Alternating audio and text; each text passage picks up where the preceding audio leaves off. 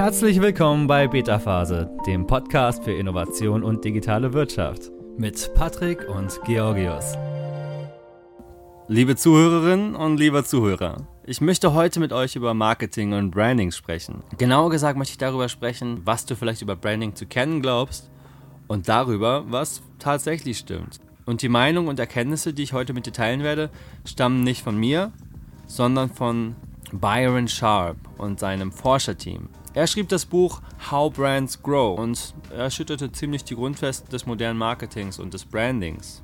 Denn in seinem Buch deckt er ganz viele Marketingmythen auf und das tut er, indem er sich auf Daten stützt und auf seine Forschung und auf seinen boah, Daten aus, seinem Forschung, aus dem Forschungsinstitut Ehrenberg-Bass. Und damit macht er How Brands Grow zu einem Manifest für evidenzbasiertes Marketing. Alles weitere, was wir sonst als Marketing empfinden, ist für ihn mehr so spirituelles Shishi und Esoterik. Aber was genau das bedeutet, besprechen wir heute in dieser Folge. Was ich mit euch, euch teilen werde, sind, wie gesagt, die Einsichten aus diesem Buch und auch die Daten, die habe ich natürlich selber nicht persönlich gecheckt.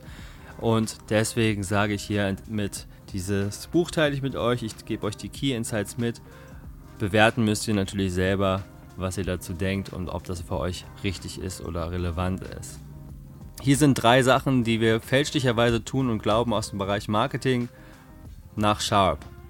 Erstens, wir sollen uns auf Bestandskunden konzentrieren und nicht auf die Neukundenkunden. Zweitens, wir sollen unser Marketing auf einen Nischenmarkt ausrichten, wo die meisten vermuteten Käufer sitzen. Und drittens, wir sollten unserer Zielgruppe beweisen, warum sie uns statt den Wettbewerb wählen sollen, indem wir zeigen, wie unsere Marke anders und besser ist. Und das ist nach Sharp alles ein Irrglaube. Hier ist das, was er uns stattdessen vorschlägt.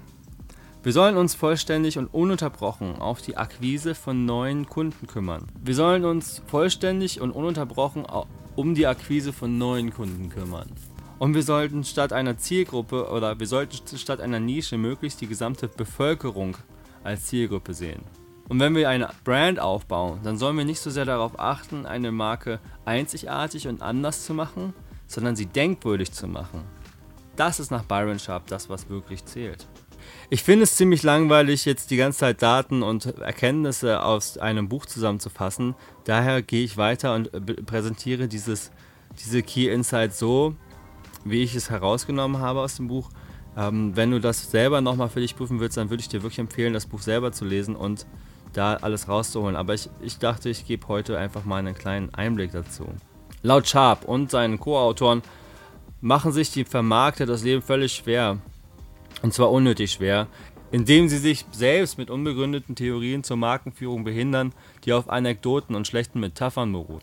Es gibt beispielsweise kaum Anhaltspunkte dafür, dass die Verbraucher Beziehungen zu Marken wünschen oder dass Marken versuchen sollen, Bedeutung im Leben der Verbraucher zu schaffen. Markenverbindung und Markentreue sind eigentlich eine Wunschdenken, genauso wie die Markenpositionierung, also im Sinne der Schaffung einer differenzierten Markenpersönlichkeit. Davon hast du bestimmt auch schon mal gehört. Also ich definitiv. Aber eigentlich ist das Ganze viel einfacher. Und zwar überraschend einfach. Die Marke muss einfach zu kaufen sein. Ja? Also die Marke muss einfach nur leicht zu kaufen sein. Und dabei sollte sie physisch verfügbar sein. Und ein attraktives und uneinprägsames Set an unverwechselbaren Markenwerten schaffen. Sensorische und semantische Anhaltspunkte wie Farben, Verpackungen, Logo, Design, Slogans und auch Werbung von Prominenten die die Marke sympathisch machen. All diese Sachen helfen, dass sich die Marke, dass Leute sich die Marke merken und sich an die Marke erinnern. Also ich wiederhole nochmal, die Marke soll nicht einzigartig sein, sondern sie muss denkwürdig sein. Ne, ich habe darüber jetzt im, im, Buch gibt es ist es ist kein direkter Bezug zum Thema Digitalität, aber ich würde mal sagen, wenn man eben digitale Produkte hat, dann muss das Ganze natürlich digital stattfinden und du musst darauf schauen, wie man eine ein unverwechselbares Markenerlebnis innerhalb einer digitalen Marke schafft, ohne dass man was anfassen kann. Aber man kann immer noch mit Design, Farben, Logo und Slogans und auch prominenten Werbung spielen. Und in seinem Buch zeigt Sharp außerdem, dass Massenmarketing funktioniert. Marketing wird nämlich mit der Ausrichtung und mit dem Thema Ausrichtung und Segmentierung von Kunden eigentlich nur verkompliziert. Die Positionierung von Marken für bestimmte Zielsegmente ist ebenso sinnlos wie die Positionierung von Marken durch die Schaffung einer differenzierten Markenpersönlichkeit, von der ich eben gesprochen habe. Erfolgreiche Wachstumsmarken haben eine universelle Anziehungskraft und Massenmarketing mit einer reichweitenoptimierten, einfachen Botschaft ist immer noch der effektivste Weg, um Verkäufe zu steigern. Wenn du jetzt zum Beispiel an die großen, großen, großen Waschmittelbrands denkst und Getränkemarken, die erreichen alle und jeder ist irgendwo auch Fan dieser Marke oder benutzt zumindest die Produkte. Auch Kundenbindungs- und Treueprogramme sind nach Sharp bzw. seinen Zahlen nach eher wirkungslos, denn sie funktionieren nicht und haben keine Auswirkungen auf das Wachstum. Kundentreue ist größtenteils ein Mythos, denn Kunden schwanken je nach Verfügbarkeit zwischen alternativen und konkurrierenden Marken hin und her. Das gleiche gilt für die Markenbindung. Die Menschen kaufen Marken nämlich eher als Gewohnheit und nicht aus Überzeugung. Der evidenzbasierende Weg zum Wachstum ist einfach. Marktdurchdringung durch neue Käufer der Markenprodukte. Sharp sagt, vergiss das Marketing, das darauf abzielt, die Kaufhäufigkeit zu erhöhen. Das funktioniert nicht. Konzentriere dich stattdessen auf die leichten und gelegentlichen Nutzer, die einen Großteil deines Umsatzes und deines Wachstums ausmachen. Und jetzt kommen wir zum spannenden Teil im Buch, die sieben Regeln des Marketings. Ne? Das vielleicht habe ich jetzt schon mit diesem Buch mit deinen Weltansichten gebrochen. Vielleicht hast du das Buch selber schon gelesen oder auch mal überflogen. Zur einfachen Verdaulichkeit in diesem Podcast dachte ich mir, stelle ich die sieben goldenen Regeln des Marketings vor, die es in dem Buch gibt, statt jetzt zu sehr in die Beweis, ähm, ins Beweisen der ganzen Statements zu gehen. Aber das ist so ein bisschen der Grundriss von dem, was aus dem Buch im Buch vorkommen, ist natürlich noch eine ganze Menge mehr. Aber größtenteils, ich würde es so zusammenfassen, wir glauben eine Menge Sachen, die eigentlich gar nicht so viel Bedeutung haben für eine Marke. Zumindest für diese Massenmarken, von denen er spricht, von, von Marken, die sich an den Konsumenten richten. Ich glaube, dass es mit bei B2B nicht ganz so genau so läuft. Da musst du zumindest natürlich eine gewisse Zielgruppe anvisieren, weil nicht jeder dieselben Dienstleistungen benötigt. Und aber ansonsten, wenn du dich an Konsumenten richtest, hm, ich würde zumindest erstmal offen dafür bleiben. Ich will jetzt nicht alles glauben, was man so liest, aber wir müssen ständig auf Zack bleiben und uns auch informieren und daher ist es wahrscheinlich gut, sich mit neuen oder in diesem Buch alten, eigentlich alten Gedanken zu beschäftigen. Also, schauen wir uns die sieben Regeln des Marketings an. Die wissenschaftlich abgeleiteten Regeln für das Markenwachstum. Erstens, du möchtest kontinuierlich alle Käufer der Kategorie erreichen. Das bedeutet, das ist quasi die Kommunikation, der Vertrieb. Und du möchtest auch die Nicht- und auch die Wenigkäufer erreichen. Und, zur Überraschung der meisten Marketer, alle Demografien. Du möchtest lernen und auch bewerben, wie sehr das Produkt und das Leben von verschiedenen Demografien passt, von verschiedenen Altersgruppen, von verschiedenen Leuten mit verschiedenen Berufen, in verschiedenen Ständen alle, all die möchtest du tackeln. Und für all die musst du eine Botschaft formulieren und ihnen zeigen, wie diese Marke in ihre, ihr Leben passt. Und zweitens, stelle sicher, dass die Marke einfach zu kaufen ist. Dafür ist die physische und die mentale Verfügbarkeit wichtig. Hm, na klar, wenn ein Produkt nicht vor meiner Nase ist im Kaufregal, dann werde ich es nicht kaufen, dann werde ich auch nicht darüber sprechen oder darüber nachdenken. Also es muss vor meiner Nase sein, es muss da sein. Wenn es kein physisches Produkt ist, dann muss es natürlich im Internet Werbung oder irgendwo anders platziert sein, wo ich es sehe und auch wahrnehmen kann und auch als Option erwägen kann. Als Marke musst du auch auf das Kaufverhalten der Verbraucher achten und auch die Nichtkaufgründe und Hindernisse entdecken und aus dem Weg räumen. Drittens, werde bemerkt und zwar oft. Ja, du möchtest Aufmerksamkeit erregen und dich auf die Markenbekanntheit konzentrieren um die Aufmerksamkeit der Nutzer zu wecken. Werbung und physischer Vertrieb bringt dir ziemlich wenig ohne die Markenwahrnehmung, denn physische Produkte müssen wie gesagt immer sichtbar sein, zum Beispiel im Regal. Das ist der dritte Punkt, das habe ich eben im zweiten Punkt auch schon erwähnt. Und ganz wichtig, aufgezogene Werbung wird kaum beachtet kennst es vielleicht in der, in der Werbepause damals. Ich meine, das Buch ist alt, er gibt alte Beispiele. Wenn wir Fernsehen geschaut haben und die Werbung anspringt, dann gehen wir meistens auf die Toilette. Das ist eine der Techniken, die wir ent entwickelt haben, um Werbung zu vermeiden. Und wenn sie uns auferzogen wird und wir sie angucken müssen, dann beachten wir sie eher nicht. Du musst also kreative und ungezwungene Wege finden, um Werbung bemerkbar zu machen und auch sympathisch zu machen. Viertens, baue Gedächtnisstrukturen auf und frische sie wieder auf. Das nennt er Memory Structures. Das kannst du jetzt für dich übersetzen, wie du, wie du möchtest. Ich habe es als Gedächtnisstrukturen übersetzt. Das sind Strukturen, die die Marke leichter wahrnehmbar und kaufbar machen. Dafür baust du Assoziationen auf, auf die die Verbraucher schon, die die Verbraucher schon haben und du baust darauf auf. Du möchtest die Verbraucher stetig an den Namen der Marke erinnern und wann und wo die Marke konsumiert wird und wo man sie kauft.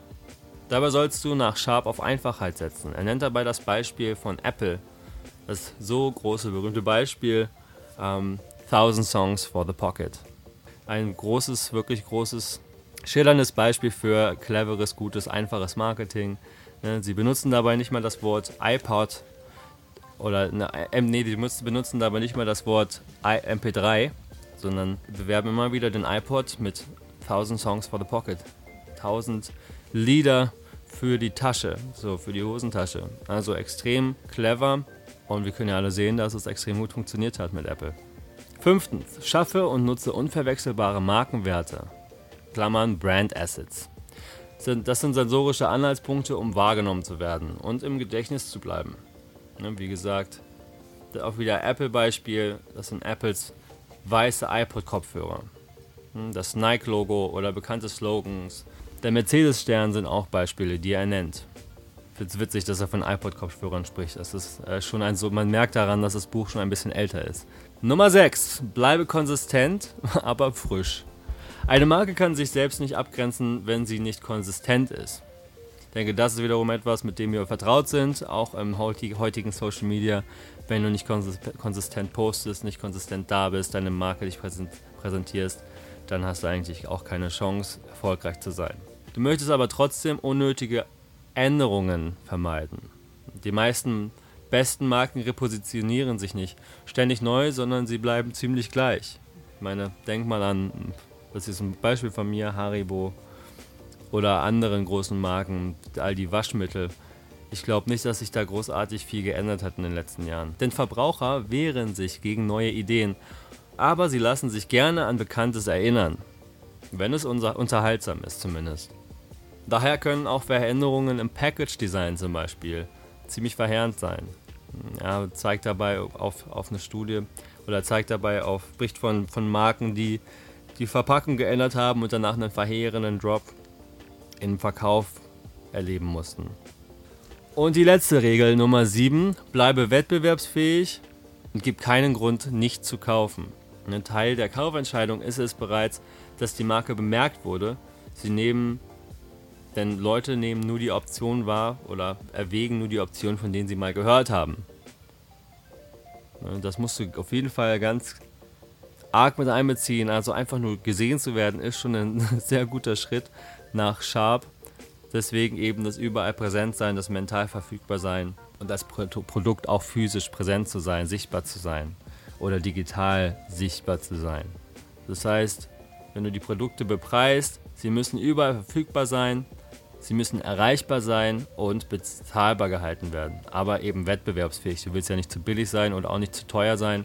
Denn zu teuer zu sein würde bedeuten, einen Grund nicht zu kaufen zu schaffen. Okay.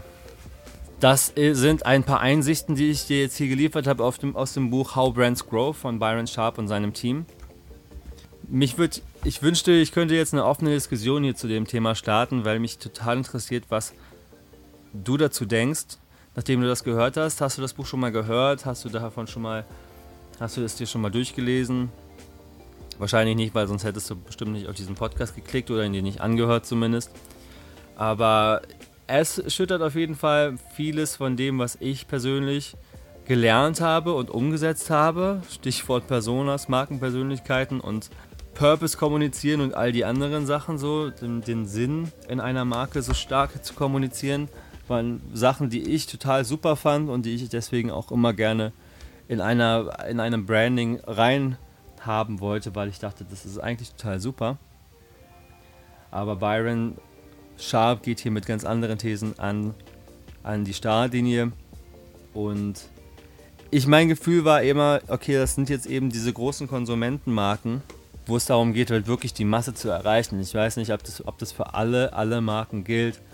Ähm, ganz spontan persönlich fällt mir jetzt ein, die, die Teemarke, die Eisteemarke 4 Bros, die ja wirklich meiner Meinung nach extrem erfolgreich ist in Deutschland, weil sie eine bestimmte Nische angezielt hat, eine bestimmte Nische erreicht hat und die total voll und ganz ausdehnt und da einschließt. Vielleicht, und das ist, wäre so mehr mein Verständnis, selbst bei Konsumentenmarken, dass man sagt, okay, ich, ich, ich ziele auf eine, eine Nische ab, die vielleicht auch groß genug ist immer noch und expandiere von da aus und gehe von nach links nach rechts weiter in, in benachbarte Zielgruppenbereiche. Und vielleicht finden wir das in ein paar Jahren auch so wieder, dass eine Marke wie 4 Bros, die jetzt allgemein bekannt ist, dass sie, dass sie vielleicht ein bisschen weniger edgy ist, aber insgesamt wirklich die Masse erreicht, weil irgendwann selbst der, die absolut eingeschworene Zielgruppe, der Fan, die Fanbase von 4 Bros, wird wahrscheinlich auch nicht jeden Tag ein 4 Bro äh, Eistee trinken oder Snacks essen. Und wie das mit dem Thema digitale Produkte ist, ist auch, finde ich, interessant. Und vor allem, wenn man eben digitale Produkte für Business verkauft. Wie hält sich das da?